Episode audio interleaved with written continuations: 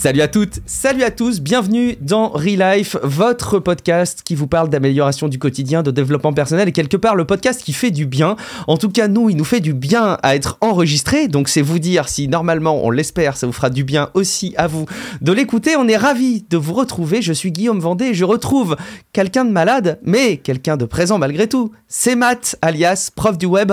Matt, est-ce que tu es venu avec euh, ton paquet de mouchoirs et ton grog? Euh, non, pas mon grog, mais euh, j'ai des mouchoirs. Et puis, j'ai changé ma carte de son. Euh, dernièrement, j'ai une carte de son que je peux faire avec un bouton mute. Alors, quand je vais renifler, je vais essayer de faire mute avant. T'as pris la carte son d'Elgato. Et voilà. Non? Ah, j'en étais sûr.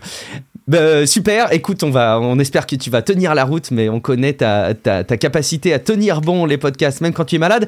Et puis, on a l'immense plaisir de retrouver alors quelqu'un qui, depuis qu'il est dans Relife, on nous a dit, en gros, hein, on a eu notamment des messages sur Twitter qui nous disent euh, excellent vos épisodes, de, comme toute cette saison d'ailleurs, donc à croire qu'il y a un avant et un après cette saison.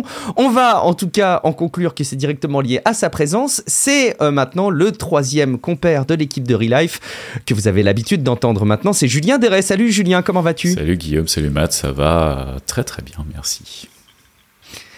Tu as indiqué dans le conducteur et dans la petite rubrique Quoi de neuf avec l'emoji flamme pour dire que c'est de l'actu chaude, que tu avais plein de voyages en perspective. Fais-nous rêver. Euh, oui, bon, bah, rêver, je sais pas, mais euh, effectivement, ouais, beaucoup, de, beaucoup de travail, beaucoup de projets, mais le, bout du tunnel euh, est pas très loin. Je vais à Rome pour quelques jours la semaine prochaine. la semaine d'après, je vais à Lausanne. Quelques semaines après, je vais en France.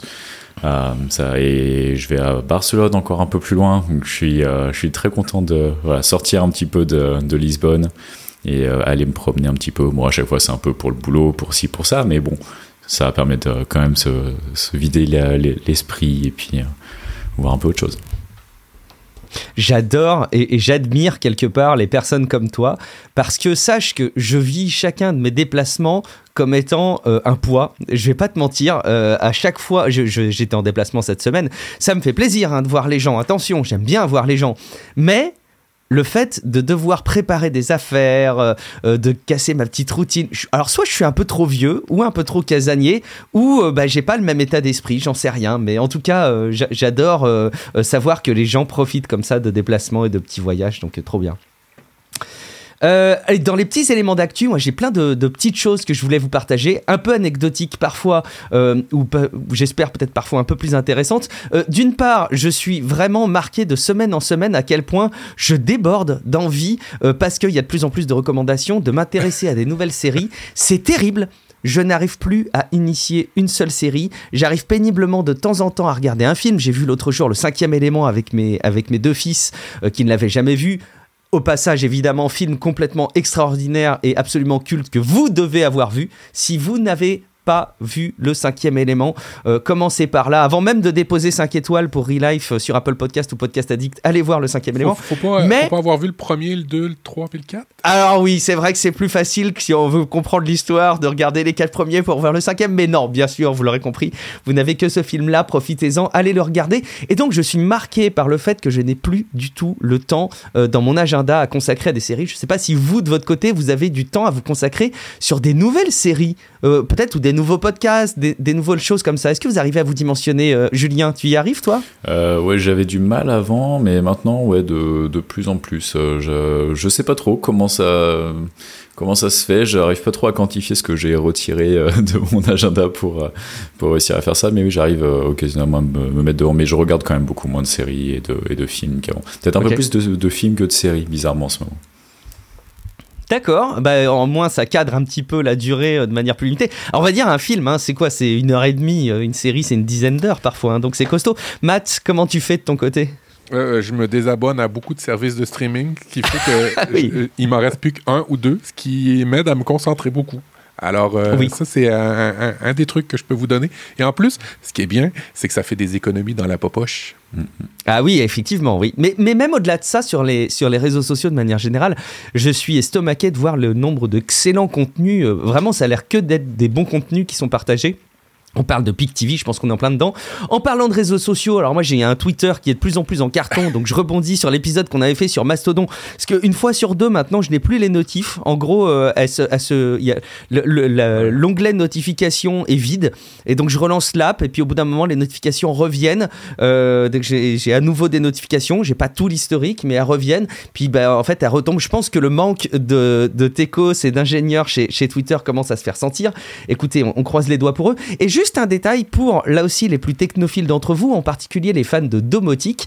Il y a un truc qui est assez génial qui est arrivé.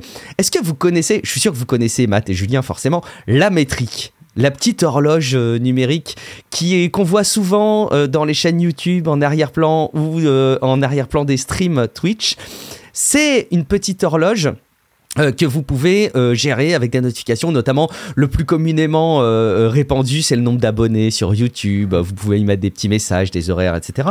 Et en fait, ça reste quand même quelque chose d'assez entre guillemets fermé qui est limité à l'app. Alors, on peut faire plein de choses, mais c'est limité quand même au service. Il y a une intégration assez géniale qui est disponible depuis quelques semaines, si je dis pas de bêtises. C'est l'intégration avec Home Assistant. Honnêtement, ça vous fait un support d'affichage pour votre domotique absolument génial. Si vous voulez vous faire une petite routine avec un petit capteur de vibration dans votre boîte aux lettres pour vous montrer que vous avez du courrier sur cette horloge, c'est possible. Si vous voulez faire en sorte d'afficher la météo, c'est possible. Si vous voulez afficher, pourquoi pas, votre nombre d'abonnés sur YouTube, si vous êtes YouTuber, euh, vous pouvez aussi le faire. En bref, le fait qu'il y ait les API, euh, donc les possibilités de programmer un petit peu l'affichage sur la métrique qui arrive et qui soit notamment disponible dans Home Assistant avec une intégration, c'est franchement génial. Euh, allez jeter un coup d'œil. Pour moi, c'est presque une motivation possible pour vous qui nous écoutez. Si jamais vous vouliez un bon prétexte pour vous lancer dans de la domotique, je trouve que c'est un, bon prétexte. Mais bon. Un joli petit. Match, je te vois hocher la tête comme si c'était une source de perte de temps garantie à tes yeux. Non, c'est pas ça. J'ai. J'en ai trop, Guillaume. Arrête, s'il te plaît, de me... J'en ai trop d'occasion. Je suis sûr qu'il y en a plein. Julien, tu disais euh, l'horloge ah, Je disais un joli petit joujou. Euh, ça fait euh, des années des années que j'en ai une qui trône dans mon salon. Ah, vrai et maintenant, dans ma, je l'ai mise dans ma cuisine. parce que c'était trop. Ça me distrayait trop de l'avoir en dessous de la télé. Je regardais l'heure tout le temps. mais, mais ouais, c'est assez cool. Et pendant pas mal de temps, j'ai maintenu du code et quelques, quelques applications pour, oh. pour la métrique. Parce que bah, comme on a accès à l'API, on peut développer un peu tout ce qu'on veut à partir du moment où c'est à peu près codé en, en JavaScript. Donc, je me suis pas mal amusé avec Trop bien Génial. Bah, c'est à mon avis un super euh, support pour effectivement découvrir peut-être même le, développement et vous intéresser au sujet. Ça peut être assez cool. Bref, euh, Home Assistant intégration validée. Alors, on n'a pas euh, de commentaires qui nous ont été déposés, alors que ce soit via les avis Apple Podcast, Podcast Addict ou via les messages audio que vous pouvez nous déposer avec l'outil encore. En gros, le principe il est super simple. Vous allez sur relivepodcast.com et vous avez un bouton qui vous permet de nous déposer un message audio d'environ une minute. Alors vous pouvez le faire euh, au moment là où vous enregistrez, vous écoutez pardon cet épisode. Vous êtes peut-être dans le métro, vous êtes dans votre cuisine, vous êtes peut-être en train de, de, faire du sport et vous avez envie de réagir à Relive. Bah, vous avez ce bouton sur relivepodcast.com qui vous permet de nous laisser un message. Alors on les diffuse bien entendu et on y répond, mais là on est un peu avide. Pourtant on a un travail qui a été fait d'interaction avec nos auditeurs parce que Julien a pris note d'une question qui lui a été posée et alors il les choses bien, Julien, non seulement il répond aux questions, mais en plus il en fait des dossiers. Julien, tu vas pouvoir nous reparler une fois de plus de ton organisation phare qui a déjà euh, séduit des auditeurs et dont on a déjà parlé, le Bullet Journal, euh, dans ta routine de travail et comment tu l'intègres avec tes autres outils informatiques et que tu utilises au quotidien. Euh, dis-nous tout. Oui, alors aujourd'hui, cet après-midi, alors que je me creusais un peu la tête pour trouver un sujet pour ce soir, pour, pour l'enregistrement, j'ai regardé mes mails et je suis tombé sur un mail de Marc-Henri qui me demandait de décrire rapidement comment j'intègre le bullet journal dans mon flux de travail quotidien, euh, mensuel et annuel, euh, et, si je le mixe avec un agenda en ligne, avec un programme de gestion style euh, Trello, Notion, et en particulier il parlait du, dans le cadre d'un rôle de manager. Euh, donc j'ai commencé à l'écrire et puis je, me, je lui ai dit, bah, tu sais quoi, je vais, je, vais, je vais en parler ce soir. Et puis comme ça, dans quelques jours, tu auras ta réponse et puis comme ça, peut-être ça pourra euh, aider d'autres personnes qui peut-être se posent, se posent la question. Donc pour rappel, euh, le bullet journal, c'est un, un système d'organisation personnelle qui est basé sur l'utilisation d'un carnet de notes.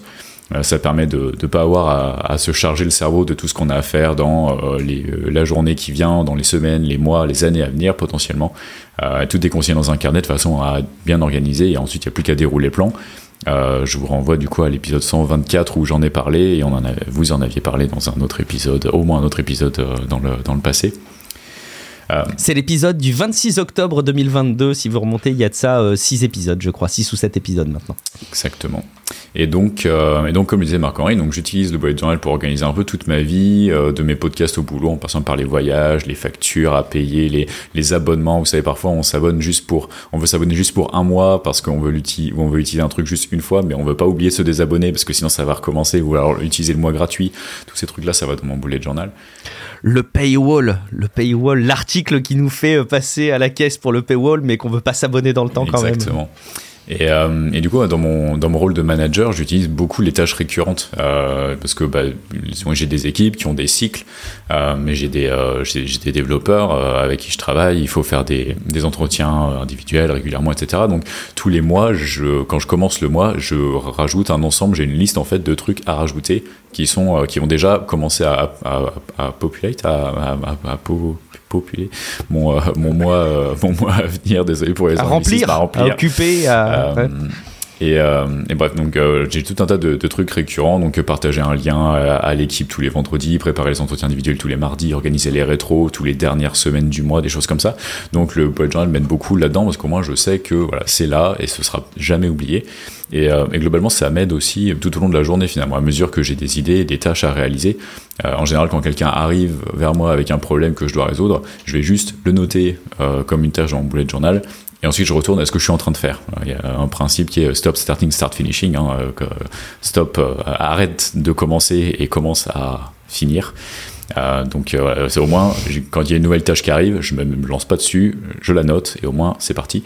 Et, euh, une fois que c'est terminé, bah, je regarde ce, que, ce qui me reste à faire et qu'est-ce qu'il y a d'autre après qui est le plus urgent ou le plus important et où le plus important.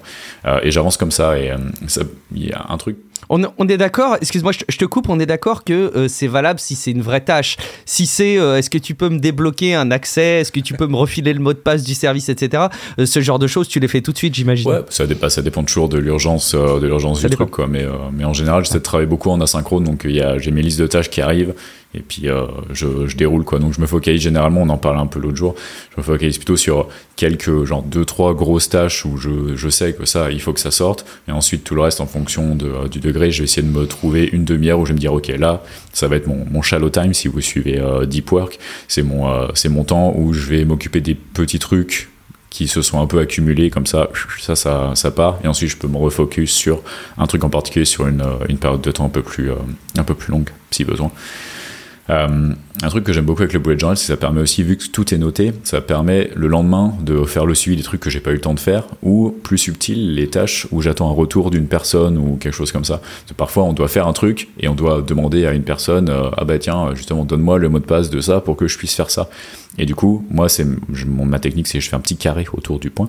Et du coup, ça veut dire, ça a été commencé et c'est en attente de, retour. Donc, comme ça, le lendemain, quand je regarde les tâches, je vois que celle-là n'a pas été finie. Euh, mais que c'est en cours. Donc je peux relancer la personne peut-être ou euh, des choses comme ça. Donc euh, voilà, en gros, ça me permet, je trouve, le, le bullet journal, ça me permet d'être extrêmement fiable en fait. C'est que les, les, gens, ils savent que quand ils me disent euh, un truc et quand je leur dis je vais m'en occuper, euh, je, ce, sera, ce sera fait en temps et en heure quoi. Et ça a beaucoup joué sur mon évolution de carrière vraiment. Euh, depuis que j'ai cette, cette routine et ces outils, ça permet vraiment de, de créer une fiabilité et de, de, créer de la confiance en fait avec tous les collaborateurs. Et, et je pense que ça a beaucoup joué finalement dans, dans, dans mon début de carrière en tout cas. Donc je, je, vous, euh, je, vous, recommande. Et, euh, et, du coup, pour ce qui est des autres outils, donc euh, Marc, euh, Marc aurait demandé aussi comment, euh, comment est-ce que j'intègre ça avec les autres, les autres outils, parce que bah, finalement, on travaille tous avec d'autres outils qui sont plus ou moins suggérés ou obligatoires par, par notre employeur. Ouais. Donc donc en fait, pendant longtemps, j'étais vraiment cantonné que au bullet journal pour toute ma prise de notes, toute mon organisation, tous mes rendez-vous, etc. Mais ça commençait à être un peu lourd, puis c'est bah, beaucoup à l'écrit finalement. Donc euh, bah, pour faire des copier-coller, c'est pas forcément toujours évident. Euh, même mes notes de réunion, je les prenais à la main et ensuite je recopiais sur l'ordi, c'était un peu chiant. Euh, alors que bah, du coup maintenant, j'intègre Notion ou Notion de plus en plus dans ma dans ma prise, notamment toutes les prises de notes de réunion, je les fais dans je les fais dans Notion quasiment s'il n'y a pas besoin de collaboration. Et comme ça, bah, tu as juste à copier-coller. J'utilise beaucoup de templates, donc toutes mes réunions récurrentes, elles ont un template spécifique avec le titre de la réunion en gras en haut, avec la date d'aujourd'hui, avec peut-être les éléments récurrents. Comme ça, après, dès que la, dès que la réunion est terminée, juste à copier, je colle dans Slack, dans le channel, et boum, comme ça, tout le monde est au courant du truc. Donc euh, les, les, templates comme ça, ça dans, dans Notion, ça permet de, de pas mal euh, de pas mal avancer et, euh, et ouais, tous les entretiens individuels aussi comme ça hop, tu fais tu prépares tes entretiens individuels tu cliques sur la personne hop tu peux lire ce qui est ce qui a été dit la fois d'avant hop avec le template tu as le feedback les actions à prendre etc donc c'est juste tous les trucs comme ça ça permet juste d'avancer de pas avoir à se prendre la tête et ça permet de pas oublier de pas oublier des choses quoi et euh, et, donc le, le, le, bullet journal, il dicte toujours ce que je fais et quand je le fais. Et ensuite, les outils autour, ils, ils m'aident juste pour des tâches plus précises, j'imagine. Euh, j'utilise Google Agenda et c'est un truc, il m'a fallu du temps pour vraiment m'accommoder à ça, parce que du coup, dans, dans le bullet journal, tu es censé mettre à peu près tout. Mais bon, dans, euh, moi, dans, dans, Google Agenda pour le boulot, j'ai quand même toutes les réunions. Euh, donc, mhm. j'ai pas trop envie de dupliquer. Et puis, bah, si les gens ils veulent booker une réunion avec moi, il faut bien que ça passe par un système centralisé.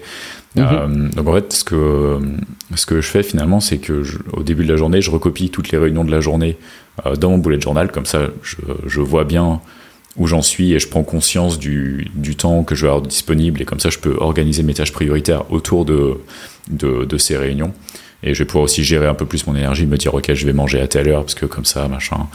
Euh, euh, et, et, après, vous allez me dire, bah, si j'ai de nouvelles réunions qui arrivent dans la journée, comment est-ce que je fais? Bah, En général, je mets à jour mon bullet journal, mais le plus souvent, juste je dis non. Euh, aux réunions, les réunions de dernière minute comme ça organisées à l'arrache. Soit, soit elles sont vraiment importantes et auquel cas, soit. Mais en général, je dis non. Enfin, mon temps il est précieux. Moi, je le gère de façon, euh, de façon très précise. Donc si mes collaborateurs sont pas, sont pas organisés, c'est pas à moi d'en faire les frais, c'est, euh, c'est leur problème. Donc euh, moi, j'ai, j'ai déjà mon plan pour la journée. Donc si c'est pas plus urgent ou pas plus important, ben, c'est pas grave, ce sera pour plus tard. En tant que manager, j'ai une question en tant que manager. Comment mm. tu arrives à dire non à tes, à tes collaborateurs, tes proches collaborateurs? Ben, je leur dis juste, je leur dis juste non. non en fait, euh, en général, quand je rencontre quelqu'un pour la première fois et quand je travaille euh, notamment avec euh, des, des, gens que je vais devoir manager, je leur explique les règles du jeu dès le début. Quoi. Je leur explique comment je fonctionne et, et du coup, je leur dis voilà, moi je gère mon temps, c'est ce qu'il y a de plus précieux et c'est ce qui fait que je suis efficace et que j'arrive à gérer plus de choses en même temps. Donc moi, je vais faire un maximum pour pour respecter ton temps et, et, respecter ton organisation. Par contre, juste je te demande de, de faire la même chose avec moi. Et puis voilà, après, s'il y a un truc hyper urgent, c'est pas grave, moi je suis, hyper flexible, mais c'est juste que pour pouvoir être hyper flexible, il faut pouvoir être hyper rigide sur les trucs euh, qui, qui demandent pas de la flexibilité, je trouve. Et en fait, une fois que tout le monde, euh, une fois que tout le monde est au courant des, règles, euh, des règles avec moi, de comment je fonctionne, en fait, j'ai aucune résistance. C'est pareil pour la description dans les, dans les réunions. Si je suis invité à une, à une réunion qui a pas de description, je dis non automatiquement.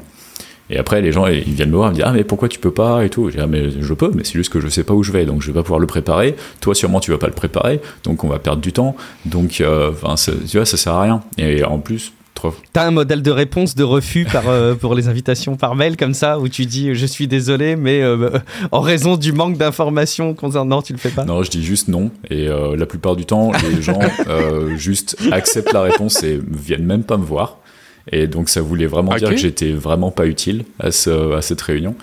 Euh, et puis et si en plus ils font la réunion et que euh, je suis pas là et que finalement ils avaient besoin de moi mais qu'il n'y a pas eu de notes qui ont été prises, bah tu vois, enfin, tout ça c'est pas de ma faute quoi. C'est juste si vous faites des mauvaises réunions, c'est pas mon problème. Donc euh, et une fois que je commence à dire, eh, les gars, c'est voilà, c'est votre boulot, c'est de faire ça. Donc euh, voilà, moi je j'ai pas non plus toujours toujours toujours aller résoudre les problèmes que vous créez. Donc, euh, donc voilà, donc je, juste, je dis non la plupart du temps. Les gens ne, ne réagissent même pas. Et parfois, ils réagissent, mais à ce moment-là, je leur explique. Je leur dis, bah, par contre, il me, faut une, il me faut une description.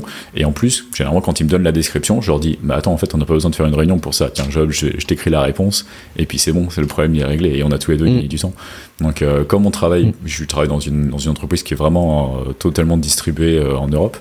Donc euh, finalement, on, est, on essaie, en tout cas moi j'essaie au minimum de ne pas euh, forcer les gens à être dans le même espace-temps pour, euh, pour, faire, pour faire des choses, pour collaborer. Parfois c'est important, il faut que ça aille vite, il faut brainstormer, je sais pas quoi. Mais la plupart du temps, bah, juste un Google Doc, un message, deux messages sur Slack, deux, trois trucs comme ça. Peut-être on prépare à ce moment-là un Google Doc, on fait un briefing un petit peu asynchrone au début, ensuite S'il y a besoin, on se fait une réunion en 15 minutes, on brief tout, on se met tous d'accord, et ensuite on termine en asynchrone et ça roule quoi.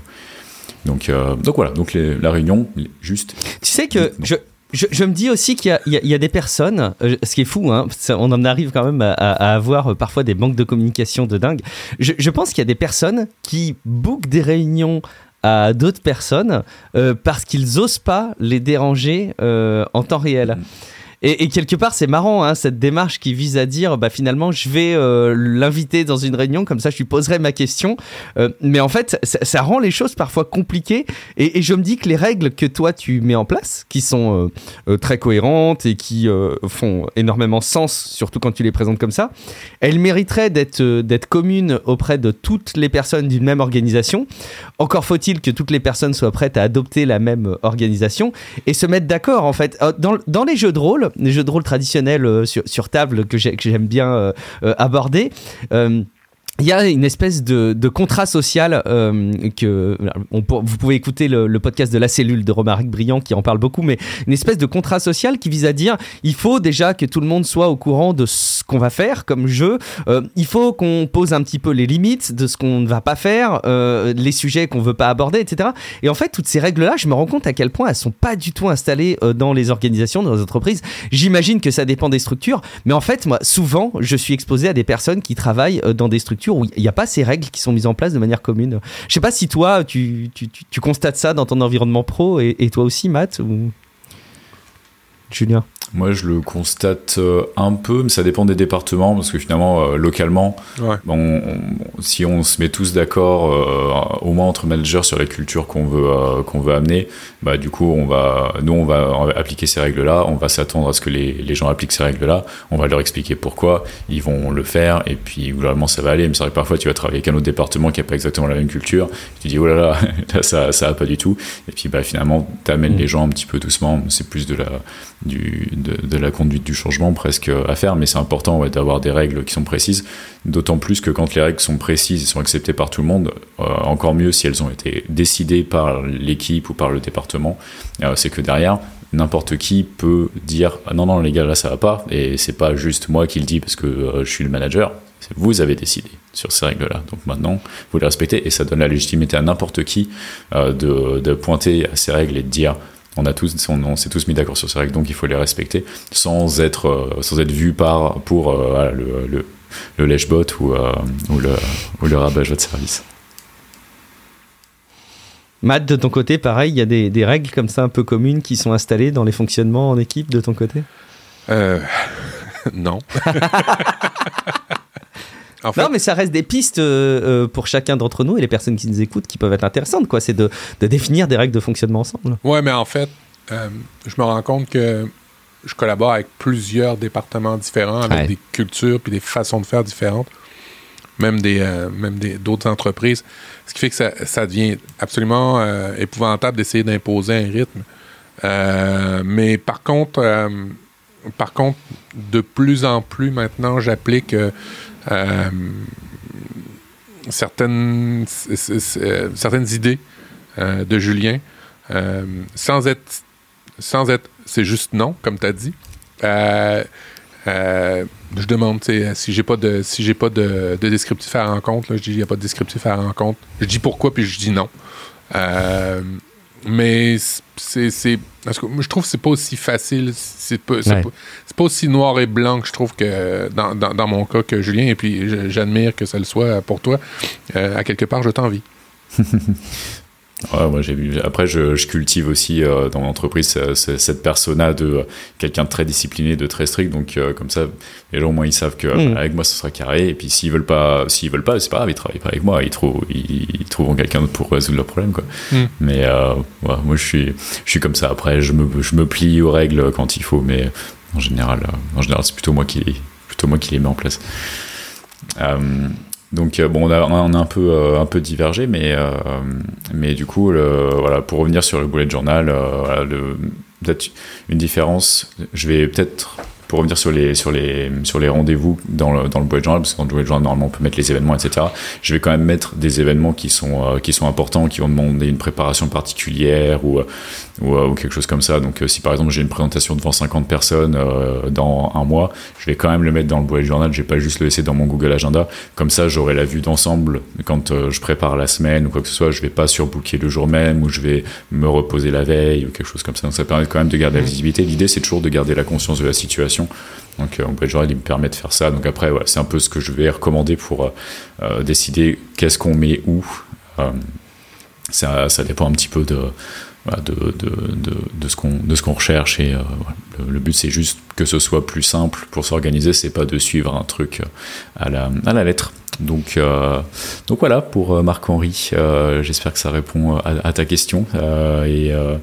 Et puis si, euh, si ça t'intéresse, si ça t'intéresse, si ça intéresse d'autres auditeurs, euh, on peut. Euh, je suis en train de réfléchir en ce moment à proposer justement des séances un peu de coaching sur l'organisation personnelle, professionnelle. Trop bien. à côté du boulot, pas forcément payant. Je, je, suis en train d'explorer un peu le, le, le, coach qui est en moi. Et donc si ça vous intéresse et que vous voulez m'aider à défricher tout ça et faire les cobayes, passez-moi un mail et puis on, on en discutera un peu. Je verrai ce que je peux faire. Moi, ça m'intéresse d'être coaché. en, vrai, euh, en vrai, moi aussi. Hein. et, d'ailleurs, euh, peut-être qu'il y a des personnes euh, qui ont qu'une seule envie d'ailleurs, c'est de profiter de ton appel. mais ils sentent bien que quand même, ce côté de te solliciter et de pas rendre le truc payant n'est pas très sain. Du coup, ils auraient un réflexe très légitime. Ce serait d'aller nous soutenir sur Patreon. Je pense que vraiment, s'il y a une personne qui va sur patreon.com/slash podcast et qui choisit un des paliers, n'importe lequel, et qui nous soutient, je pense que s'il envoie un message privé sur Patreon, à mon avis, il aura une réponse euh, encore plus rapide que les autres pour être accompagné sur, euh, sur un coaching de Julien. je, m'avance un peu, mais... Euh, merci Julien, c'est hyper intéressant. On sent hein, effectivement que tu as structuré ton travail et, quelque part le fait même de, poser des règles, même si on n'adopte pas forcément les mêmes que toi, est très inspirant. Donc merci beaucoup. moi je voulais vous parler de de sujets un peu autour de l'écologie. Euh, j'ai eu l'occasion euh, cette semaine d'assister à une conférence euh, qui m'a beaucoup plu. J'ai pas eu le sentiment d'apprendre beaucoup de fond, mais la manière dont c'était restitué dans la forme était hyper intéressante. Je vous fais un petit peu une synthèse. C'est Benjamin de, de Molien, ou, de Moliens d'ailleurs, je sais pas comment on doit le prononcer, que vous connaissez peut-être comme étant Ben de Expédition Zéro. il est notamment connu euh, sur les réseaux sociaux pour une initiative et un projet qui s'appelle Nettoie ton kilomètre qu'il avait lancé pendant une des phases de confinement. L'idée c'était de dire bah, vous pouvez sortir sur quelques kilomètres pour euh, vous divertir, bah, euh, faites votre course et puis en même temps bah, nettoyer, c'est-à-dire ramasser les déchets qui traînent, emmener un sac avec vous et puis, et puis nettoyer votre environnement.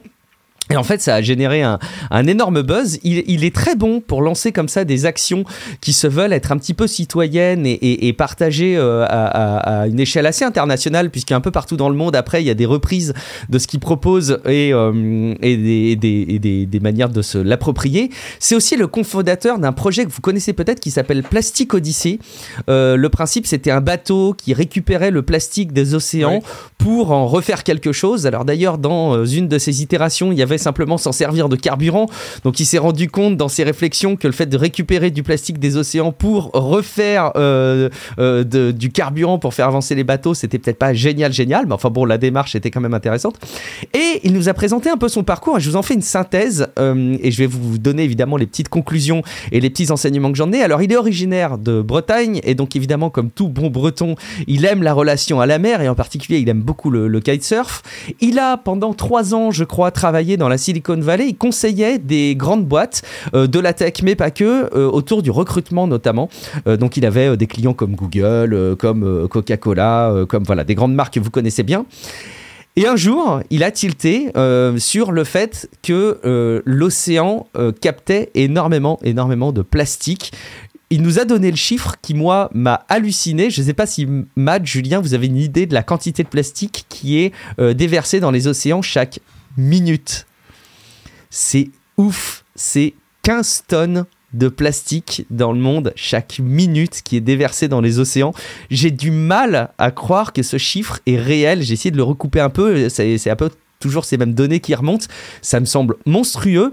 Euh, il a pris aussi dans sa réflexion et dans son, son, son, regard des choses le fait que bah, parmi tous les plastiques qu'il y avait, il y avait aussi beaucoup de bouteilles de coca et donc ça lui a fait un peu un déclic de se dire putain d'un côté euh, je conseille des boîtes euh, pour euh, les aider à, à, développer leur activité et en même temps je vois très concrètement ce qui se passe au niveau des océans, un truc pour lequel il était évidemment hyper sensible. Il a été aussi assez sensible à l'empreinte de CO2 ou d'équivalent carbone qu'on qu'on génère à titre individuel euh, en tant qu'humain et euh, bah, la quantité, l'empreinte de, CO2 à laquelle on devrait arriver pour limiter le réchauffement, climatique d'après la COP 21.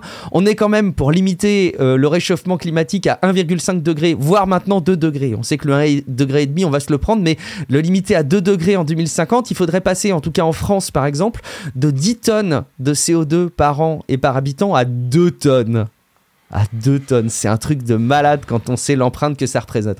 Il s'est vachement documenté et il a compris que pour ces enjeux-là, bon, d'une part, il n'a pas continué son taf, hein, il est revenu en France et il a fait d'autres projets pour lesquels on le connaît un petit peu plus maintenant.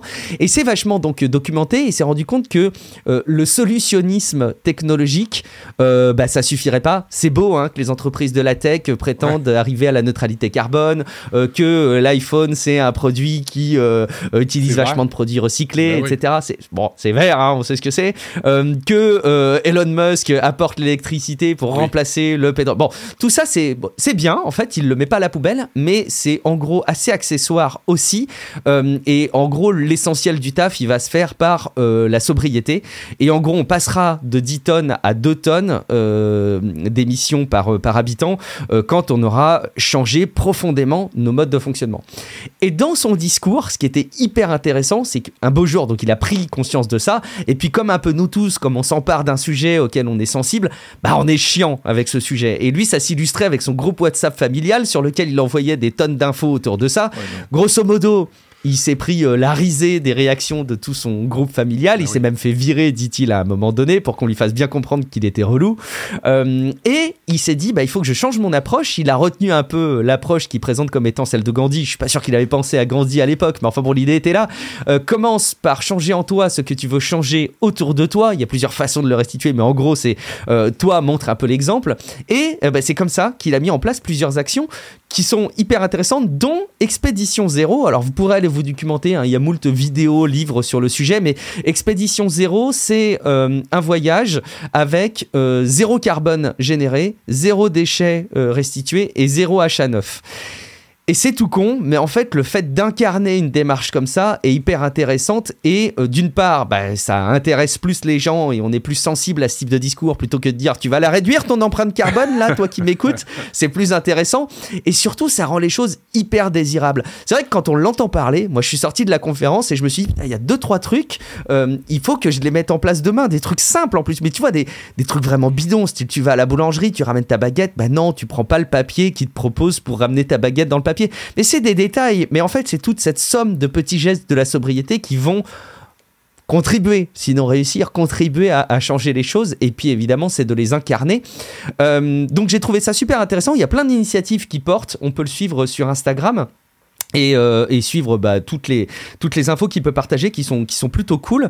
Euh, et en fait, je trouvais ça super intéressant d'une part de rendre ce minimalisme auquel tu es si cher, euh, Matt, et qui t'est aussi, qui t'intéresse aussi, Julien, désirable, et bah, le fait que, bah, voilà, le fait d'incarner l'exemple était aussi un bel enseignement pour moi. Peut-être qu'il y a des gens, je parle pas forcément de respect de l'environnement, mais que vous voudriez convaincre autour de vous de certaines choses pour lesquelles vous êtes convaincu, eh ben peut-être commencer par montrer l'exemple et euh, à les incarner et peut-être que finalement ça portera un petit peu plus ses fruits. Je ne sais pas si vous connaissiez Expédition Zéro ou euh, ce personnage, Benjamin de, de Molien. Pas du tout. Non, non, merci pour la, pour la découverte. Effectivement, mm-hmm. c'est... Ça arrive beaucoup, hein, dans les familles, les entourages, si tu commences à, si tu commences à être très enthousiaste sur un sujet, que tu te fais euh, ben, peut-être muter sans le savoir, et puis... Euh, Est-ce que dans ton groupe familial, Matt, où tu as annoncé que tu ne paierais plus les abonnements familiaux de streaming à tout le monde, euh, ça aurait été une méthode, peut-être, à voir. effectivement, effectivement.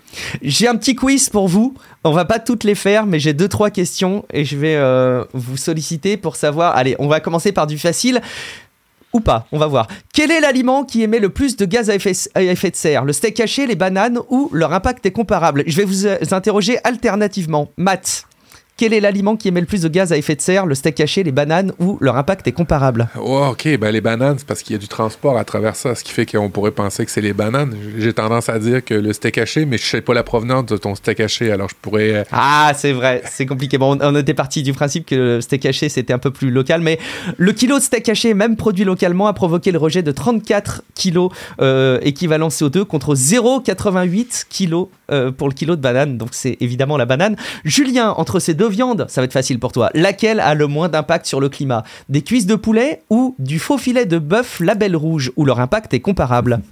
Le poulet, j'imagine, a un plus petit impact. Bonne réponse, 6 kg 98 de CO2 pour euh, le euh, poulet contre 27,84 dans cet exemple. Matt, quelle viande, vous avez vu, on se croirait à la télé. Matt, quelle viande émet le plus de gaz à effet de serre? Du gigot d'agneau ou du jambon ou leur impact est comparable? Euh, Non, je ah, pense C'est dur hein, pour les végétariens. ouais, j'ai l'impression que... Mais c'est pas deux viandes qui sont, par rapport au bœuf, sont moins polluantes, je pense. Ouais, je pense que c'est moins que le bœuf, mais euh, la viande euh, d'agneau est de très loin plus intéressante euh, et de, de, plus en plus génératrice pardon, de CO2. En fait, c'est du, c'est du équivalent CO2 puisqu'en fait, il rejette vachement de méthane puisque c'est un ruminant et donc ça, ça compte comme étant une composante des équivalents CO2. On sait que dans les équivalents CO2, il n'y a pas que du CO2, mais aussi tous les gaz qui génèrent du réchauffement climatique et qui sont comptabilisés en équivalent CO2 aussi. Julien, lequel de ces produits émet le moins de gaz à effet de serre Du yaourt nature, du yaourt végétal au soja ou leur impact est comparable? Hmm, C'est une bonne question ça. Je quand même, quand même que le soja va être moins, mais j'ai envie de le tenter. Bonne réponse. Euh, il émet moins de CO2, 0,82 contre 2,12 pour le yaourt au lait de ah. vache. Matt, euh, j'ai peur qu'on les fasse tous, je vais, je vais, vous inquiétez pas, ça va aller vite. Matt, quel est le produit qui a le moins d'impact sur le climat? Attention, la question change un peu. Quel est le produit qui a le moins d'impact sur le climat? Du fromage de brebis à pâte molle, du poulet fermier ou leur impact est comparable? Ah, Je dirais le poulet fermier. Bonne réponse pour toutes les raisons évoquées euh, dans euh, ce questionnaire. Euh, les produits laitiers ont en général une empreinte carbone plus forte que la volaille. Ici, la production de fromage a émis, a, émis pardon, 8 kg contre 6,98 pardon, kg pour le poulet fermier. Donc tu vois que c'est presque comparable, mais il y a une légère différence. Julien, lequel de ces types d'élevage de vaches émet le plus de gaz à effet de serre? Un élevage intensif avec une alimentation principalement à base de céréales ou un élevage extensif avec une, alimentation, principalement à base d'herbe. Hmm. Ah ah, ah Un piège. Euh. Ou leur impact est comparable. je dirais que l'élevage intensif euh, va être euh, problématique. Mauvaise ah réponse, c'est euh, leur impact est comparable. Si on prend euh, leur seul critère des émissions de gaz à effet de serre, l'impact est comparable. Alimentées par des céréales, les vaches d'élevage intensif sont en effet plus productives que celles nourries à l'herbe et émettent donc moins de méthane par litre euh, de lait ou kilo de viande. Mais à l'inverse, ces dernières se nourrissent principalement avec un aliment, l'herbe, qui émet moins de gaz à effet de serre lors de sa production que le soja, déforestation ou le maïs, engrais. Ces deux éléments s'équilibrent. Voilà, je, je m'arrête là, mais c'est un petit quiz que j'ai trouvé qui est assez cool en fait, où j'ai appris plein de choses et où je me que j'ai encore plein de choses à améliorer. C'est euh, sur le site France Info, je vous mettrai le lien. Euh, ça s'intitule Banane ou steak, poulet ou fromage, café ou jus d'orange. Devinez lequel de ces aliments ont le plus d'impact sur le climat. Et en vrai, je trouve que c'est un super outil hyper ludique euh, à faire entre collègues, amis ou famille parce que ça se fait sur le mobile, ça se fait à table et il y a les explications qui sont trop bien faites. Voilà, ce sera mon petit, mon petit cadeau. Euh, on continue avec euh, notre tour de table des contenus qu'on vous apporte dans, dans cet épisode de, de Life. Matt, tu veux parler d'un sujet qui intéressera forcément les Français, puisque à l'heure où nous parlons, il y a euh, des préparations de grève massives pour lutter contre une réforme qui amène potentiellement la retraite à un âge légal à 64 ans. Donc il faut travailler plus, nous dit le gouvernement, il faudra travailler plus longtemps pour être à l'équilibre. Euh, Matt, tu viens mettre un ingrédient supplémentaire dans ce débat qui est celui de la semaine de 4 jours. Intéressant. Et, j'ai une alerte hein, là-dessus sur la semaine de quatre jours. Je, focalise sur la semaine de quatre jours jusqu'à temps qu'on l'implante là où je suis. Euh, euh, je pollue en fait euh, un peu comme quelqu'un qui viendrait découvrir l'écologie et qui dans sa famille envoie trop d'actualités par rapport à Il faudrait que tu l'incarnes, tu vois, il faudrait, faudrait que tu fasses la semaine de quatre jours pour montrer à quel point c'est bénéfique. Oui. Alors, encore une fois, une, une, étude qui nous est arrivée, une soixantaine d'entreprises britanniques qui réunissent à peu près 3000 employés ont participé à un projet pilote euh, de la semaine de quatre jours. Euh, ils l'ont fait pendant six mois. Euh, alors, il n'y a pas beaucoup de recul, c'est juste une étude. On est d'accord. Mais quand même, il y a des, bénéfices qu'on peut en tirer. leurs employés ont travaillé 20% ben, de moins, 20% de moins d'heures. spécifiquement, ils n'ont pas fait cinq jours de travail en quatre. Ils ont fait juste quatre jours de travail, tout simplement. Et puis, Selon le sondage, euh, les entreprises qui ont participé à ça ont, vu une augmentation de leurs revenus.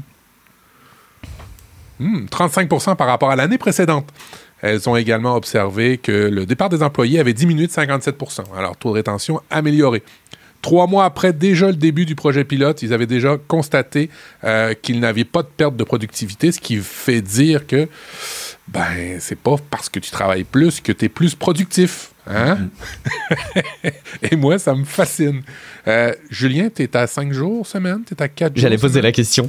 Je suis à 5 jours semaine. Euh, et euh, j'aimerais bien passer à 4, mais c'est toujours un peu délicat d'amener ça, surtout en temps un peu de, crise, parce que du coup, c'est directement assimilé à une perte de, productivité. Donc, on va te répondre tout de suite Ah ben non, mais on peut pas se permettre de perdre de la productivité, alors que ben, c'est contradictoire, mais il dit, ben non, on sera peut-être plus productif, même en travaillant moins, mais il faut, faut, réussir à le faire avaler, mais en même temps, ben, pour le faire avaler, il faut le tester, et puis ben, pour le faire euh, tester, il faut le faire avaler, donc euh, c'est très compliqué, beaucoup de résistance aussi là-dessus, mais j'aimerais bien essayer. Vous savez que cette semaine, comme je vous l'ai dit, j'étais en déplacement. Vous voyez, je, le vis, hein, mes déplacements. Je les, je les subis pas, mais je les vis bien. Euh, donc j'étais en déplacement euh, mardi. Euh, je suis parti un petit peu plus tôt le lundi pour, pour partir aussi. Et en fait, j'avais pris vraiment, j'avais posé mon, mon jeudi pour, des, pour des besoins complètement personnels. Écoutez, vendredi, j'ai eu une journée avec une productivité épanouissante comme j'en ai rarement eu depuis très longtemps. J'ai avalé une quantité de choses à faire. J'ai pas tout fait, j'avoue, hein. mais j'ai avalé une quantité de choses que j'avais à faire ce vendredi avec un plaisir et une efficacité que je ne me connaissais pas. Vraiment, je pense que si si on avait la semaine de trois jours on travaille un jour sur deux, mais ce serait tellement formidable. Je pense qu'on serait hyper efficace. Je ne sais pas ce que ça vaut dans le long terme, mais j'ai tendance à penser qu'on serait encore plus efficace sur long terme. Voilà. Bon, passons déjà à la semaine de quatre jours, on verra après, tu me diras. Oui, et puis euh, ben, on, pourra rappeler, mais il y a beaucoup, beaucoup d'études qui ont, marqué, qui ont, indiqué que le télétravail aussi était à donner certains gains de productivité. Moi, ce que j'ai remarqué plus personnellement, c'est quand on implante un télétravail, ceux qui travaillent bien vont travailler encore mieux. Puis ceux qui foutaient rien, ils vont se cacher encore mieux. Mm-hmm. Alors, c'est le, constat que, que j'ai pu faire, moi, en télétravail. Julien, toi qui fais le télétravail dans une entreprise qui est un peu partout dans le monde, est-ce que tu as constaté la même chose que moi? Euh, ouais, je, constate, je, ah, je constate la même chose, euh, et d'où l'importance bah, du recrutement, en fait, et de, de sélectionner euh, de sélectionner. Le but, c'est pas de créer une armée de clones, mais de vraiment avoir ça en tête quand on, euh, quand on fait la sélection des, euh, des candidats, d'avoir quelqu'un qui a soit déjà fait du télétravail euh, et qui comprend les enjeux, etc. Et, et qui a une, une, certaine discipline de travail. et après, c'est que du bon, mais c'est vrai que quand on, quand on fait un mauvais recrutement, on le, on le ressent très très vite. Au moins, au moins on, on, le voit vite. Donc, on peut pas se cacher. Mais c'est vrai qu'il faut faire attention. Euh, deuxième, dossier dont je voulais vous parler, c'est. Euh, ben, on, va y aller dans les gadgets. J'avais prévu quelque chose dans un autre dossier. Euh, je vais en parler rapidement. Un article qui m'a fait sourire. vaut mieux être chanceux que brillant pour avoir un gros salaire, conclut une étude. les gens qui gagnent des salaires les plus importants ne sont pas, nécessairement les plus brillants, démontre une étude suédoise euh, qui s'est attaquée en lien euh, au lien unissant l'habileté cognitive et au revenu. Bon, en gros, euh, on se rend compte que pour parvenir à ce constat, les chercheurs sont fiés à des données de l'habilité cognitive de 59 400 hommes suédois recueillis euh, euh, lors de leur service militaire. Cette mesure d'intelligence a ensuite été comparée aux revenus qu'ils ont engagés entre l'âge de 35 et 45 ans. Et ben, on se rend compte que, grosso modo, c'est pas parce qu'ils étaient cognitivement plus intelligents qu'ils ont, ont eu un plus gros salaire. Alors, vous pourrez citer cette étude qui est en lien dans le, conducteur. Vous irez, vous irez voir et vous l'enverrez à quelqu'un et vous verrez sa réaction peut-être qu'il va comprendre euh, qu'il est pas qu'il a un gros salaire mais qui est con ou euh, peut-être qu'il va comprendre qu'il n'y a pas un gros salaire et qu'il est très intelligent je sais pas comment vous pouvez l'envoyer mais dans tous les cas ça va blesser certainement la personne à qui vous allez l'envoyer ça peut être un élément de négociation tu sais aussi tu sais quand tu quand tu demandes une augmentation euh, pour négocier tu vois tu peux brancher cette étude et tu dis regarde comme j'ai pas eu de chance bon bref il y, y, a moyen de tourner les choses à, à votre avantage je sais pas si ça sera convaincant mais c'est faut essayer en tout cas. Messieurs, est-ce que vous connaissez le Rocketbook Pas du tout. Quelque chose me dit que c'est un cahier. Alors, c'est un cahier, mais c'est un cahier effaçable. Alors, euh, ça prend juste une petite. Ah, c'est un iPad Non, c'est vraiment un cahier pour écrire. Euh, euh, c'est vraiment un cahier pour écrire. Et bon, ben, je, vous le montre rapidement. Moi, j'utilise beaucoup ça au bureau. j'en ai, j'en ai un. Euh, qui, euh, moi, j'ai pris le Fusion. Alors, pour bien comprendre, le Rocketbook, euh, c'est un papier sur lequel vous écrivez avec un stylo à normal. Pas tout à fait normal, il faut prendre des stylos qui, qui permettent d'être effacés, les, les, les, frictions. vous prenez cette marque-là de chez Pilote et vous pouvez écrire. Alors, il y a plusieurs. Il y a le Fusion, il y a le Panda, il y a plusieurs sortes de ces cahiers-là. et il y en a qui sont euh, carrément en ligne, il y en a qui sont carrément en carreau. Euh, faut trouver un peu hein, euh, son, son, son, Rocketbook qui vous fait, qui vous fait bien. Euh, si, exemple, vous, vous aimez la méthode du bullet journal, comme Julien vient de décrire, ben, vous pouvez faire le vôtre vous-même, mais vous pouvez aussi acheter carrément les feuilles qui vont bien. Alors, vous pouvez vous acheter une feuille to do. Vous pouvez vous acheter une feuille agenda, vous pouvez vous acheter une feuille lignée, carottée, ainsi de suite, et monter euh, votre Rocketbook qui, euh, dans le fond, sera votre dernier cahier à vie parce que vous réutiliserez celui-ci euh, ad vitam aeternam et vous pourrez vous monter les pages en fonction de vos besoins. Alors, je vous ai mis dans le lien dans, les notes de l'émission, vous allez voir le lien directement sur le, site de Rocketbook. mais dans la section, vous pouvez vous acheter vos propres pages et monter le vôtre directement et vous faire un beau cahier avec des pages réutilisables, ce qui fait que vous n'aurez plus besoin jamais d'acheter un cahier. Et puis, bon, ben, on a beaucoup d'applications hein, qui vont bien maintenant. Euh, vous pouvez après ça les scanner et les mettre dans un, OneNote. Vous pouvez les mettre dans un... Euh, dans d'autres applications qui vont faire la reconnaissance de caractère. Alors, vous avez comme feuille en format exécutif ou lettre. Alors, euh, c'est du A4, je pense, en France, du mhm. A5 ou A3, je ne sais plus les, formats que vous utilisez. Mais euh, ici, c'est lettres ou exécutif. Vous avez, alors, un planner. Vous avez une liste to-do que vous pouvez acheter euh, à l'unité. Vous avez des euh, formats carrés à grid, des lignées. Vous avez aussi des, des, feuilles pour faire des graphiques. Vous avez aussi des feuilles complètement blanches. Vous avez aussi des feuilles donjons et dragons que vous pouvez réutiliser. C'est pas vrai. Oui. Euh, tu te fous de moi, attends. Non, non, non, non. Vous avez des feuilles Donjons et Dragons que vous pouvez réutiliser pour faire vos jeux de rôle. Alors, vous pouvez vous monter votre Rocketbook qui va être complètement euh, personnalisé et après ça, ben, écrire à la main directement et euh, ben, utiliser toutes les méthodes que vous voulez, dont la méthode du bullet journal. Moi, j'avais eu un cahier comme ça, en fait, je, ça m'est revenu après coup. je ne sais pas si c'était cette marque, mais il, me semble bien. à l'usage, j'avais deux remarques la première, et tu me diras ce que t'en penses, et puis euh, Julien, tu nous, tu nous feras part un peu de ton sentiment, mais la première remarque, c'était que ça devenait quand même dégueulasse à force, avec le chiffon là où tu nettoies. Moi, je sais pas, bon, je suis pas très soigneux peut-être, hein, mais à force, je trouvais ça crac raspouille. Il y avait quand même des zones un peu grisâtres, un peu ça. Bon, c'était pas propre, propre, quoi. J'aimais pas trop ça. Ça donnait pas très envie, on va dire. Euh, ça, c'était le premier point, mais peut-être que d'ailleurs, ça s'est amélioré. Euh, et la deuxième chose, c'est qu'en fait, avec du recul, je m'étais dit, ben, je pense que ça me faisait encore une étape de trop par rapport à un iPad avec un pencil. Ce à quoi je suis passé maintenant, moi, dans mon cas, euh, et je dis pas que ça convient à tout le monde, et, et, et je le fais pas trop pour mon environnement pro où finalement je fais tout avec l'ordi et je fais je fais pas de choses manuscrites à mon, boulot.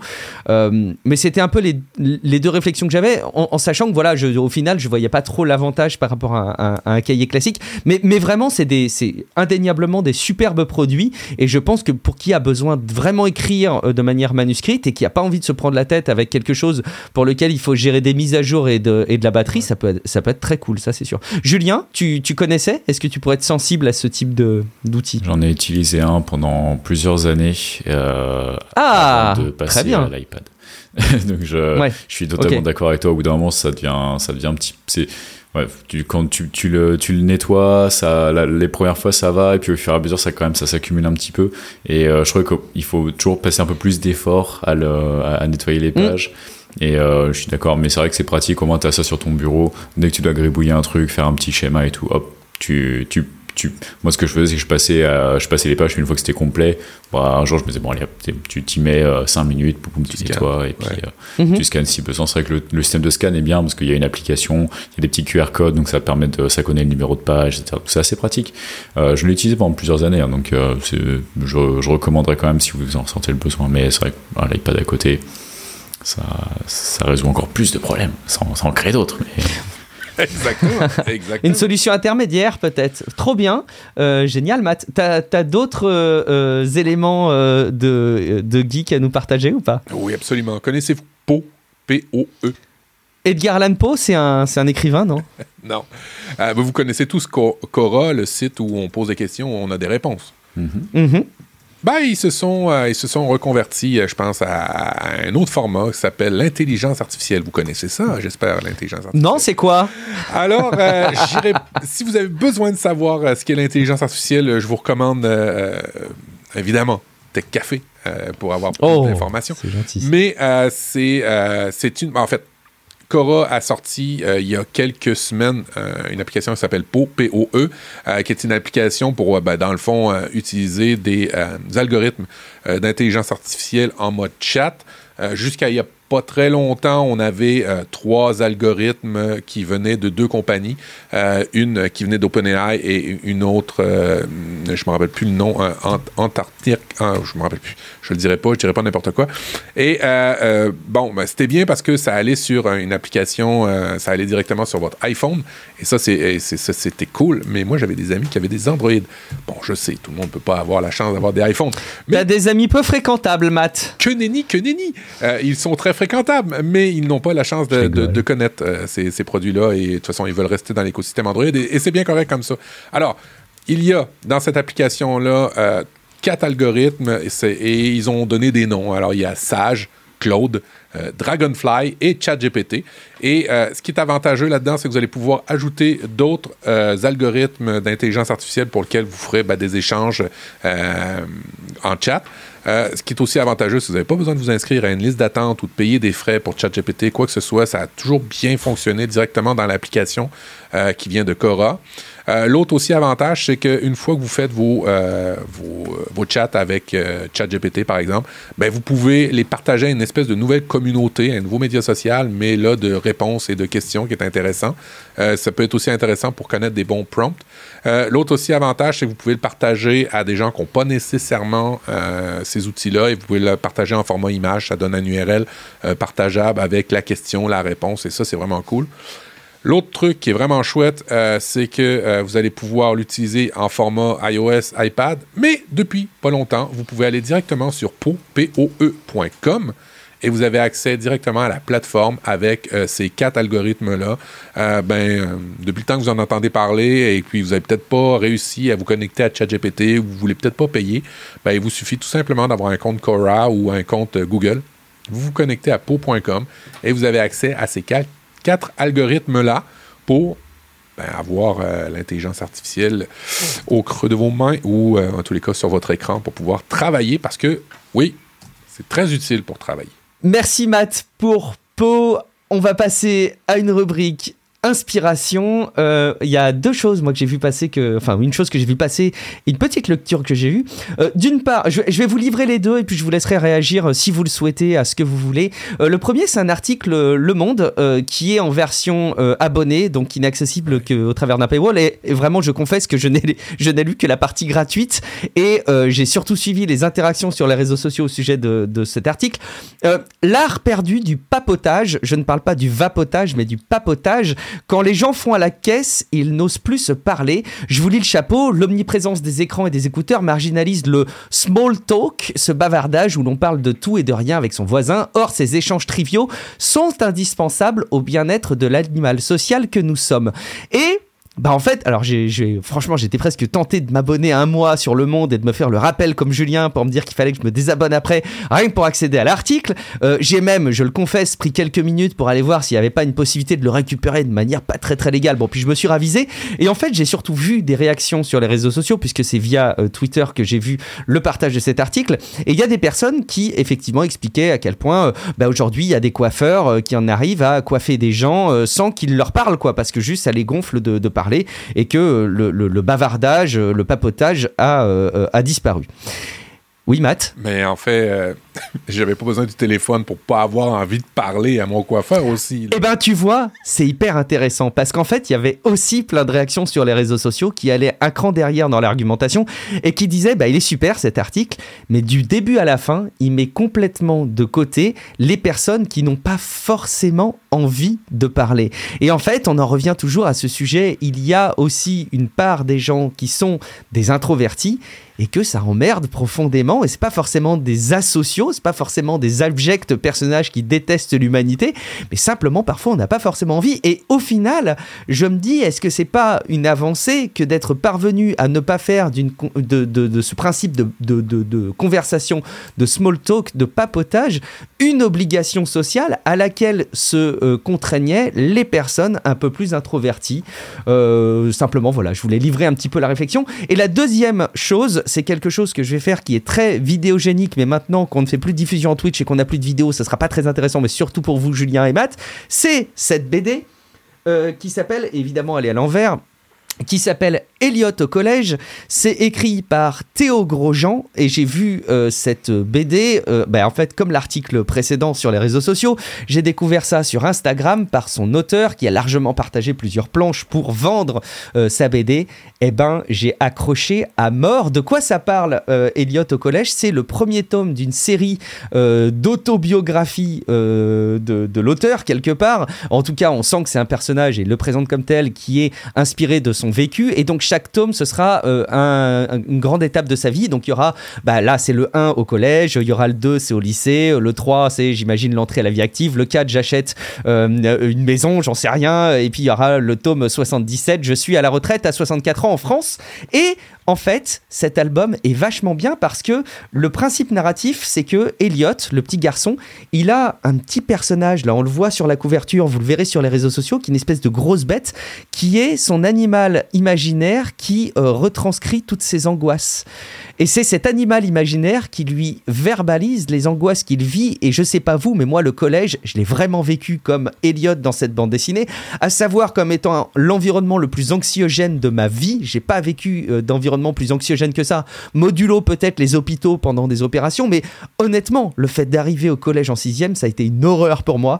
J'ai trouvé que Théo Grandjean dans cette BD euh, met ça en scène de manière hyper visuelle, très intéressante, et je m'y suis en fait énormément retrouvé dans les émotions.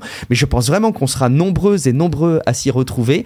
Euh, et je voulais tout simplement vous partager euh, cette BD, vous inciter à aller jeter un coup d'œil. Elliot au collège, et vous pouvez retrouver Théo Grosjean sur Instagram pour en savoir un petit peu plus. Mais il y a fort à parier que, sera, que ça pourra vous accrocher. Je ne sais pas si Julien, Matt, ça vous a inspiré des, réflexions ou des, ou des réactions, ces deux trucs que je viens de partager. Julien, peut-être?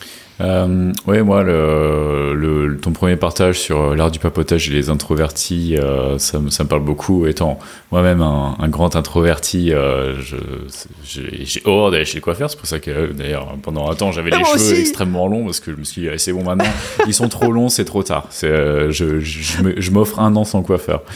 Et, et mais ça me, ça me fait penser à un bouquin que je suis en train de lire en ce moment qui s'appelle Quiet, The Power of Introverts in a World That Can't Stop oh. Talking, le, le, pouvoir des introvertis dans un monde qui ne peut pas s'arrêter de parler et euh, qui revient euh, beaucoup sur euh, bah, qu'est-ce que ça veut dire être introverti, être extraverti.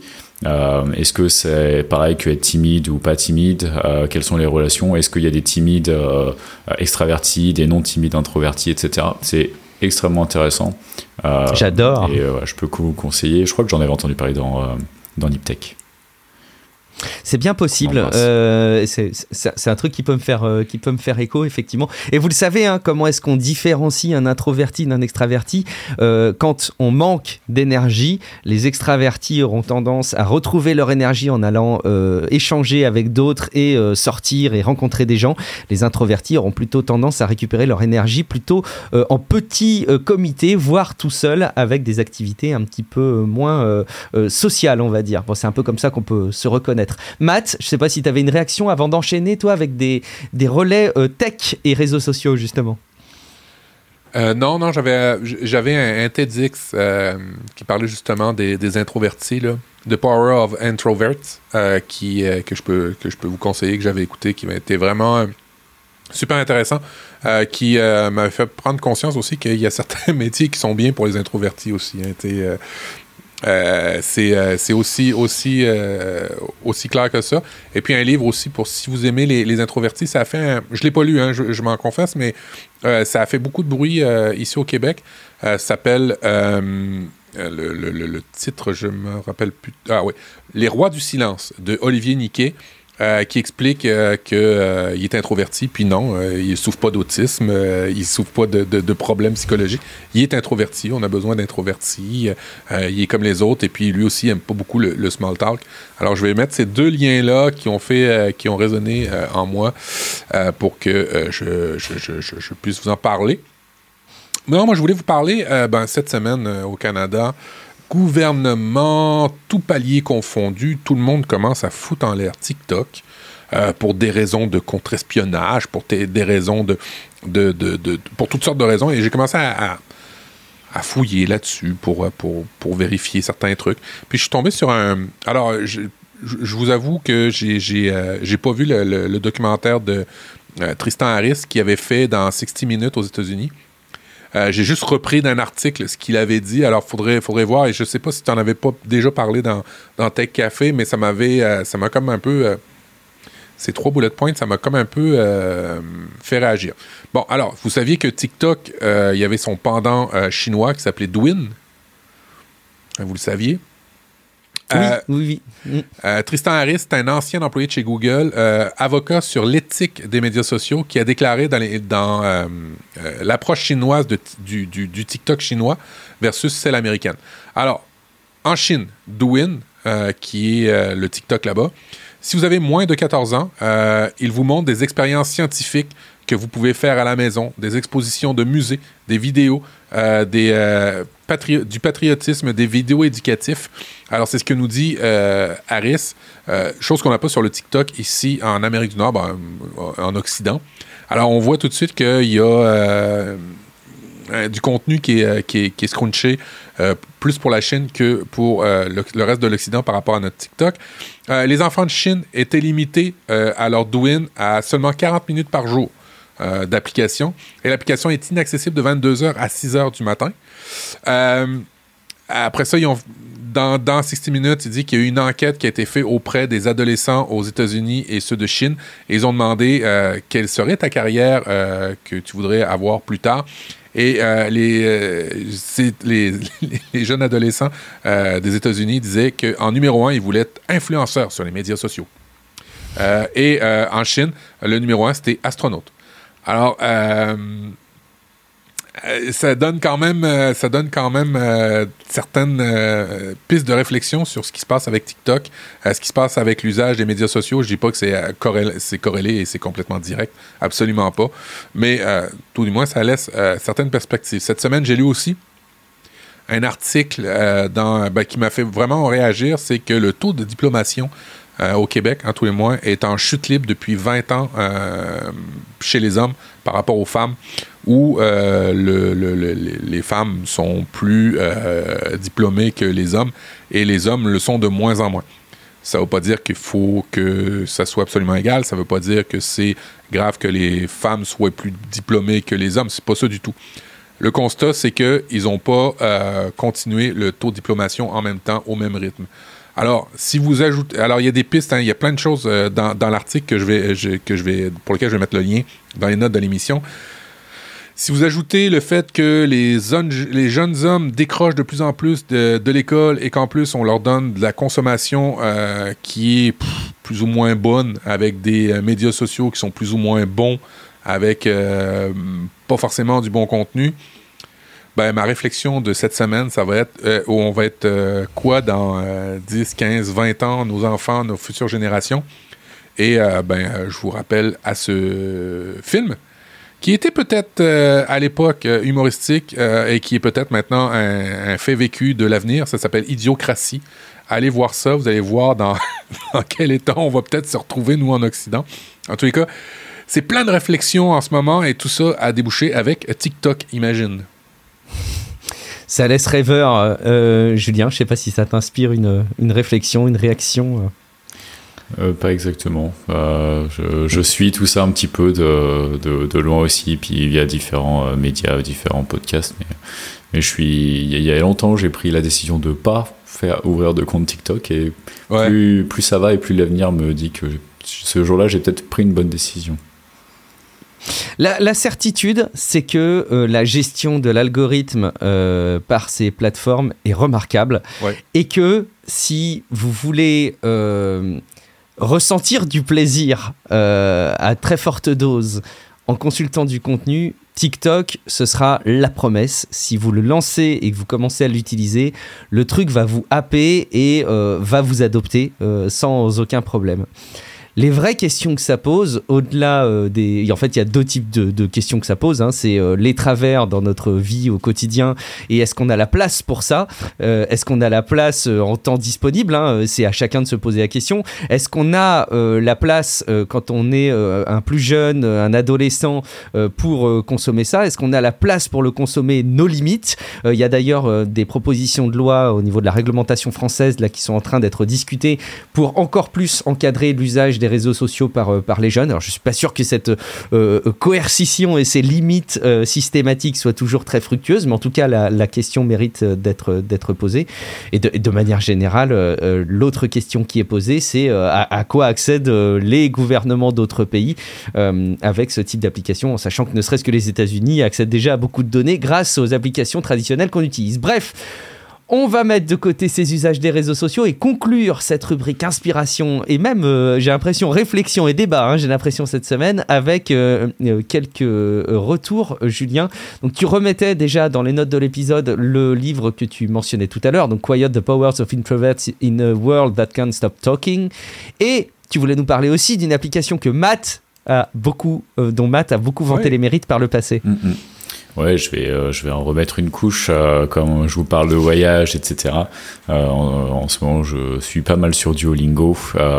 alors, moi, j'ai, j'ai, pas connu le Duolingo à l'époque où la version gratuite c'était encore jouable. De ce que j'ai compris maintenant, si on paye pas, c'est vraiment, c'est vraiment l'expérience utilisateur est vraiment pas terrible.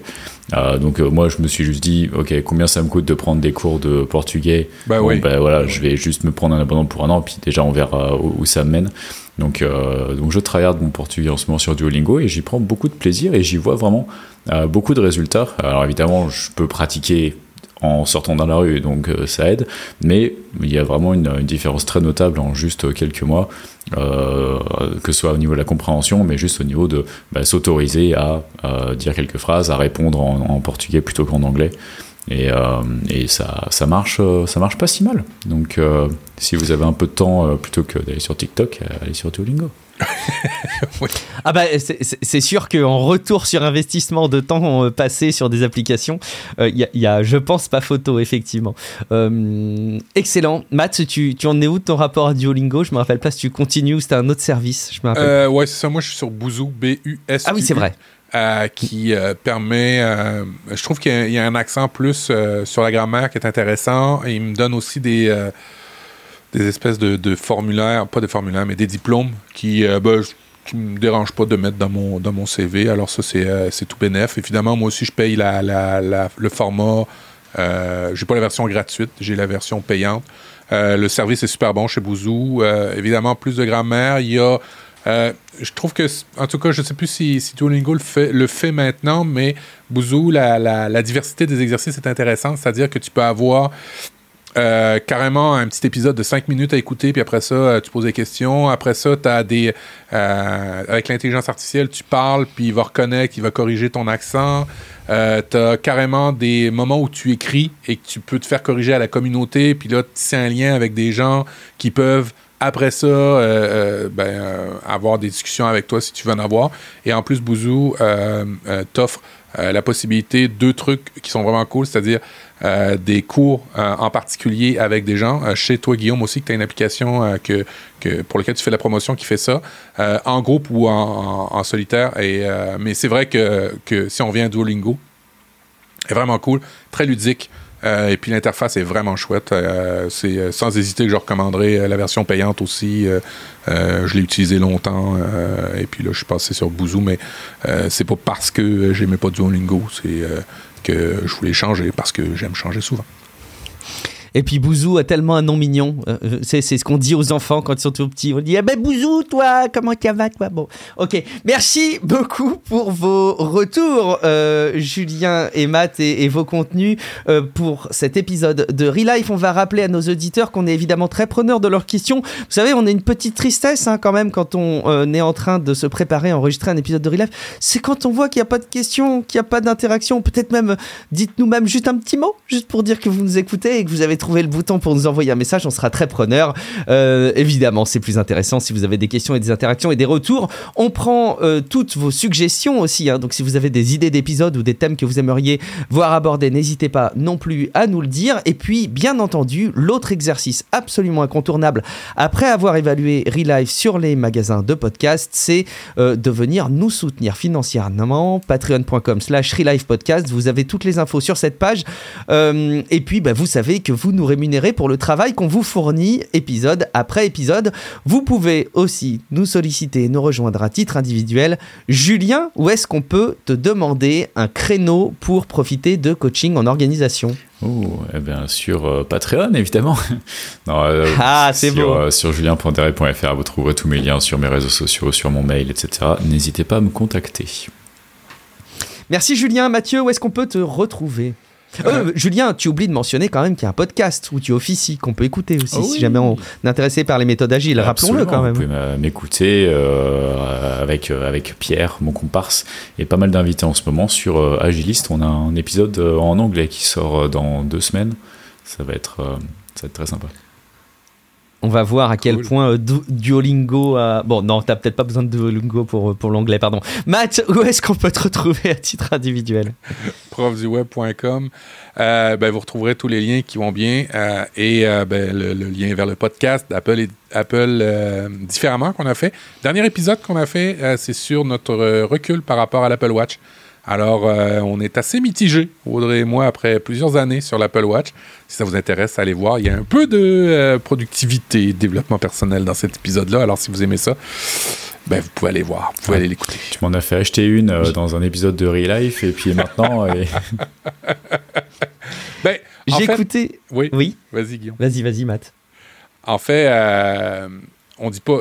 je recommande encore l'Apple Watch. Si tu veux absolument un produit qui fait euh, qui fait tout bien, qui coche toutes les bonnes cases, euh, qui est bien intégré, évidemment, c'est un écosystème d'Apple. Je le recommande encore. Mais il faut, faut savoir à quoi s'attendre aussi. Euh, les promesses, des fois, sont pas toutes là. Vous irez écouter l'épisode, mais il y a des choses qui manquent. il y a peut-être des choses qui vont arriver. C'est aussi le cas, c'est le type d'un produit qui évolue. Euh, où on va peut-être avoir un petit peu plus de recul sur euh, ces OS-là. Ils vont peut-être améliorer les choses. Mais euh, toujours un très très bon produit pour le sport, pour la domotique, pour plein de petits gadgets que vous pouvez ajouter à votre monde. C'est quand même un très très bon produit, c'est clair. Je pense que, alors j'ai écouté l'épisode et j'avais envie de réagir euh, très souvent en l'écoutant. Il y a une approche aussi peut-être qu'il faut avoir et je crois que c'est euh, David hein, qui écoute les podcasts assez régulièrement qui vous a fait des retours aussi en ce sens. Je pense que c'est aussi une discipline à avoir que de ne pas aller euh, checker en permanence l'interface santé et de se dire que bah, s'il y a vraiment une suspicion du fait qu'on va mourir, bah, de laisser la notification et puis de la voir. Mais un peu comme les réseaux sociaux et comme TikTok, peut-être que ça vaut le coup de pas y aller tout le temps et, et de pas se faire un, réflexe d'aller le consulter. Euh, et il y a aussi, il faut peut-être le rappeler, euh, des indicateurs sur lesquels on peut intervenir. Moi, il y a ma santé cardiovasculaire qui était mauvaise, euh, qui était pas bonne, qui était en dessous de la, de la partie là où on te dit là tu vas vivre et en dessous tu vas mourir. Bon, j'étais en dessous, donc je sentais bien que j'allais mourir. Euh, euh, grosse chance, euh, j'ai changé un cap d'âge qui fait que la moyenne s'est restabilisée en fait. C'est-à-dire que ce point de repère s'est réadapté au niveau de ma ligne. Donc déjà, ça m'a rassuré, tu vois, sans trop rien faire. Et en fait, c'est pas vrai. Je me suis mis en parallèle à courir différemment et plus régulièrement. Et je sens ma santé cardiovasculaire bah, dans la courbe qui, qui, augmente. Et, et, qui augmente très concrètement. Et je pense que c'est aussi ça qu'il faut rappeler, c'est qu'il y a aussi plein de ces indicateurs sur lesquels on peut intervenir et sur lesquels on peut travailler. il faut pas courir 50 lièvres à la fois, mais peut-être de se donner un indicateur sympa à travailler avec des exercices sportifs, ça peut être cool. Vous pouvez vous rapprocher de votre prof de sport ou de, ou de coach euh, en activité physique euh, et peut-être que vous allez pouvoir améliorer ça. Mais bon, voilà, c'était un petit peu les petits retours que j'avais.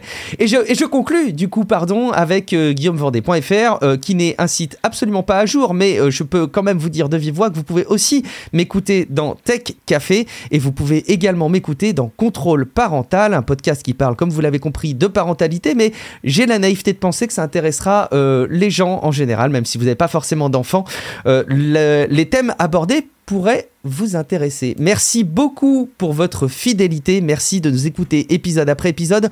On vous fait des gros bisous et on vous retrouve dans quelques jours pour un prochain épisode de Real Life. Ciao à toutes et à tous. Ciao. Salut.